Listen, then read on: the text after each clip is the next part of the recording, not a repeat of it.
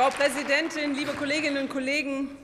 Mit dem hier und heute vorgelegten sehr guten Vorschlag für die dringend notwendige Verkleinerung des Bundestages legen wir als Fortschrittskoalition eine Lösung für eine Reform des Wahlrechts vor, die auf, die, die auf Dauer die gesetzliche Sollgröße von 598 sichern, die Handlungsfähigkeit des Parlaments und das personalisierte Verhältniswahlrecht konsequent beibehalten wird. Die Details wurden schon erläutert. Unbestritten war das ein großer Kraftakt in sehr guter Zusammenarbeit mit unseren Sachverständigen aus der Wahlrechtskommission und natürlich mit den Mitarbeiterinnen der Fraktionen, die in einem beachtlichen Tempo das geschafft haben, was ihnen von der Union seit Jahren nicht gelungen ist. Ein tragfähiges Ergebnis, einfach und fair, das bereits jetzt schon ein breites positives Echo erzeugt. Damit halten wir nicht nur das Wahlversprechen ein, den Bundestag zu verkleinern, wir haben uns gewagt, die Auswirkungen der Verkleinerung auf we und weniger Abgeordnete auf alle Parteien zu verteilen. Das ist fair. Und das ist der große Unterschied zu dem, was wir in den letzten Jahren immer wieder von Ihnen, von der CDU und vor allem von der CSU erlebt haben. Jeder Ihrer Vorschläge war unausgewogen und hatte nur eines zum Ziel, die Vorteile für die Union zu sichern auf Kosten aller anderen Fraktionen.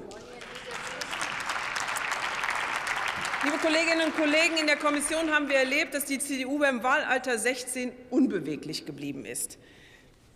Die CDU in NRW ist in der Tat deutlich weiter. Besonders ablehnend war aber ihre Haltung in der Debatte um die Parität, mit der wir endlich den Frauenanteil im Bundestag wirksam erhöhen können. Hier können wir leider auch noch, leider auch noch keine Einigkeit mit der FDP herstellen.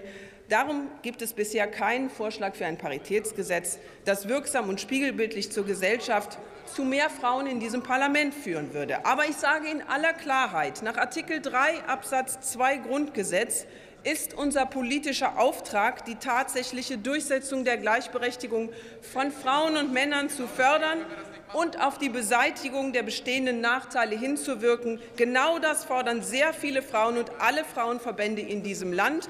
Wir Grüne, SPD und Linke sind da klar. Es ist an der Zeit, dass Frauen gleich repräsentiert sind im Bundestag und überall. Ich lasse keine. Erlauben Sie eine Zwischenfrage? Nein. Mit Frauen aus allen demokratischen Fraktionen sind wir jetzt in einem intensiven Austausch. Ein paritätisch besetztes Parlament bildet nicht nur eine gleichberechtigte Gesellschaft ab und ist Vorbild und Ermutigung für junge Frauen. Es ist ein Teil des gesellschaftlichen Fortschritts, dem wir uns verschrieben haben. Alle sehen den positiven Impact feministischer Außenpolitik. Dieser Geist muss auch in dieses Haus einziehen. Der Auftrag des Artikel 3 Absatz 2 Grundgesetz ist klar formuliert.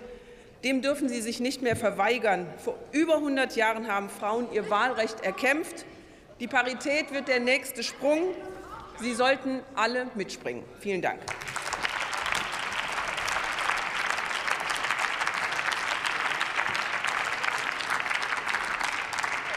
Für die SPD-Fraktion erhält das Wort Detlef Müller.